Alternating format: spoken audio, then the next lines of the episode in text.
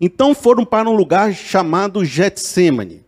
E Jesus disse aos seus discípulos: Sentem-se aqui enquanto eu vou orar. Levou consigo Pedro, Tiago e João e começou a ficar aflito e angustiado. E lhes disse: A minha alma está profundamente triste, numa tristeza mortal. Fique aqui e vigie. A primeira coisa que você observa aqui é que a alma de Jesus estava profundamente angustiada e triste. Ou seja, ainda que eu tenha promessas de reconciliação, de salvação, promessas para a minha vida, não significa que eu não vou viver profundamente algumas angústias e algumas tristezas. E que isso não vai doer. E que eu não vou precisar orar por isso e viver isso na minha vida. E é geralmente no período da noite. Às vezes, durante o dia, a gente está no corre-corre, a gente até esquece. Mas quando chega a noite, algumas noites são mais escuras que outras que está todo mundo dormindo lá fora e você está acordado. Já viu essa situação? Todo mundo dormindo. Tem um carro fazendo uma buzina, só tem um papagaio e um cachorro lá longe, mas você só escuta bem, bem, né? bem longe. Isso tu diz assim: todo mundo nessa cidade consegue dormir, menos eu. Rapaz, é como se a sua sensibilidade ficasse maior e você começa a sentir assim o frio da noite como um cobertor te envolvendo e você diz: Como é que eu vou fazer, Deus, para sair disso? Meu Deus, como é que eu vou enfrentar essa circunstância? Meu Deus, o que, que vai acontecer? Meu Deus, o que vai ser da minha família? Meu Deus, e você entra num processo profunda tristeza. Naquela noite mais difícil, mais escura. Era o que Jesus estava passando. E uma das características fortes desse momento está nesse verso assim que diz: Ó, você está dormindo não pôde vigiar nem por uma hora, e eles não sabiam o que lhe dizer. Nesses momentos, uma das coisas mais interessantes que eu percebo é que a gente vive isso sozinho. Até nossos amigos mais chegados não conseguem sentir o que a gente sente ou tá tão alerta quanto nós estamos. Até você põe ali no grupo de WhatsApp, minha irmã, estou fazendo a cirurgia, ore por mim. Aí o pessoal põe aquelas mãozinhas assim, tudo que está orando. Estão tudo dormindo e você está lá no desespero da cirurgia. Mas eu chamei vocês para orar. Eles oraram 10 minutos, mas depois foram almoçar, cuidar da vida deles, porque eles têm coisa para fazer. E você está lá na cirurgia, está lá no problema, está lá na dificuldade. Às vezes até aquele pessoal mais próximo de ti, teu marido está dormindo e você está angustiado. Tua esposa, que era para estar tá contigo, está dormindo e você está ali com o coração triste. Sabe uma das coisas que você tem que entender nesse momento? Tem cruz que todo mundo ajuda a gente a carregar, mas ela não deixa de ser a sua cruz. Apesar de teus amigos te ajudarem a carregar a tua cruz, teus familiares te ajudarem você a viver a sua cruz, ela ainda continua sendo a sua cruz. Ela ainda continua pesando em você mais do que nas outras pessoas. Ela ainda continua doendo no seu coração de tal forma que as pessoas não conseguem entender por que, que seu sentimento está tão abalado. Por que, que você acha que seu casamento está tão ruim? Por que, que você acha que a tua vida está tá chegando um momento difícil? A sua cruz, por mais que tem gente ajudando, ela ainda é algo que você vai viver ainda um pouco solitário no seu quarto, nos seus questionamentos à noite. Tinha um amigo que estava conversando comigo esses dias, e ele estava falando da dificuldade que está sendo a vida dele depois que ele assumiu uma liderança.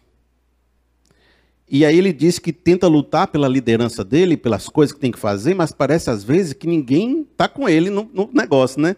Parece que está todo mundo lutando por uma coisa diferente e ele, como líder, tentando juntar tudo. Aí eu conversei com ele e falei, cara, isso aí é um sentimento de todo mundo que é líder. Todo mundo que é líder sente que está sozinho. Porque só ele consegue sentir todo o peso da liderança. Aí o outro lá só está olhando o negócio dele, só está olhando a parte dele, a tarefa dele, e todo mundo está puxando para o seu lado, para o seu interesse, e o líder está assim, não, gente, peraí, vamos ajustar isso aqui, vamos junto, e Jesus era o líder. E dizia, só ele conseguia sentir tudo, mas todos nós, de alguma forma, somos líderes da nossa própria vida. Temos nossa própria cruz. E vai ter um momento que você vai se sentir sozinho. Ninguém consegue sentir o que você está sentindo. Só você sente o que você sente. É difícil. Mas uma coisa que Jesus puxou, e foi muito importante nesse momento, está presente como centralidade do texto, é a oração.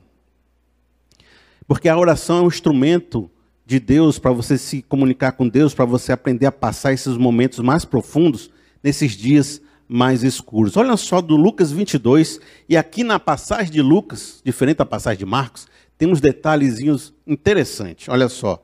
41 de Lucas 22. Ajoelhou-se e começou a orar. Pense que Jesus, Deus, se ajoelhou, né? É a, a humildade máxima. Se ajoelhou e começou a orar. Apareceu-lhe então um anjo do céu que o fortalecia. Isso aqui é um detalhe que só Lucas está trazendo para a gente. Estando angustiado, ele orou ainda mais intensamente. Veja só que, que Jesus, ele estava né, angustiado, orou, aí foi conversar com o pessoal, tudo, mas ele ainda estando angustiado, ele ainda não desistiu, ele orou mais forte do que estava orando, por causa da angústia não tinha passado, ainda estava forte. Então ele, ele entrou numa batalha de oração muito forte aqui. Ele não descansou, ele não deixou para lá. E o seu suor era como gotas de sangue que caíam no chão. De tão forte era a angústia dele, parece que os vasos mais finos se rompiam e ele suava sangue. Então, não dá para você viver uma luta com Deus sem viver de joelhos em oração. Não dá para você viver uma luta nessa vida enfrentar um desafio nessa vida sem ser um homem de oração que no seu quarto fecha a porta, ora em secreto, e o Pai que te escuta em secreto te recompensará. As maiores batalhas da vida da gente temos que vencer de joelhos, adorando a Deus e às vezes orando, orando para valer, sabe? Sabe como é orar para valer, né? Que tem que a oração do almoço, né? Senhor, obrigado pelo alimento, em nome de Jesus, Amém. Tem um amigo meu que ora depois que faz as compras, porque orou por todos os almoços, né? Ele chega no carro assim, ora lá no carro, aí todos os almoços já estão orados, porque orou no supermercado, né? Essa oração, mas assim, que a gente aprendeu quando criança, né? Que a gente aprendeu a fazer assim, que você nem está concentrado quando faz. Essa oração de Jesus é aquela que ele está com toda a sua alma concentrado no que está dizendo. E aí você percebe que aparece um anjo. E o anjo aqui é muito interessante porque ele é um sinal da presença de Deus com ele. Eu queria que você entendesse uma coisa. Ainda que todos os seus amigos estejam dormindo, Deus não está dormindo. Ainda que todo mundo na cidade esteja dormindo, Deus está com você no meio daquela oração. Ainda que todo mundo possa te abandonar, ainda que uma mãe abandone um filho, Deus está com você naquele momento mais difícil da sua vida. Vejam só o que diz Salmo 121. É, levanto os meus olhos para os montes e pergunto: de onde vem o socorro? O meu socorro vem do Senhor que fez os céus e a terra. Ele não permitirá que você tropece. O seu protetor se manterá alerta. Sim, o protetor de Israel não dormirá ele está sempre alerta. Tem uma pessoa que não dorme enquanto você ora. É Deus. Ele não dormirá e ele está sempre alerta. E uma das coisas mais interessantes que você vê é que o anjo não chegou para libertar Jesus da cruz dele. O anjo chegou para consolar Jesus, porque tem vezes que Deus não nos livra das circunstâncias. Ele nos consola para que a gente possa passar pela circunstância, mas ele não nos livra da circunstância. E às vezes você vai orar de joelhos, fervorosamente, pedindo Deus se há uma outra possibilidade, me faça viver essa outra possibilidade. E Deus vai mandar um anjo para te consolar e vai dizer: Mas é isso mesmo que você tem que fazer. É difícil, tem uma ressurreição lá na frente, é difícil, vamos junto, mas vai ter que passar por isso. Tem hora que Deus continua sendo Deus quando Ele não te livra.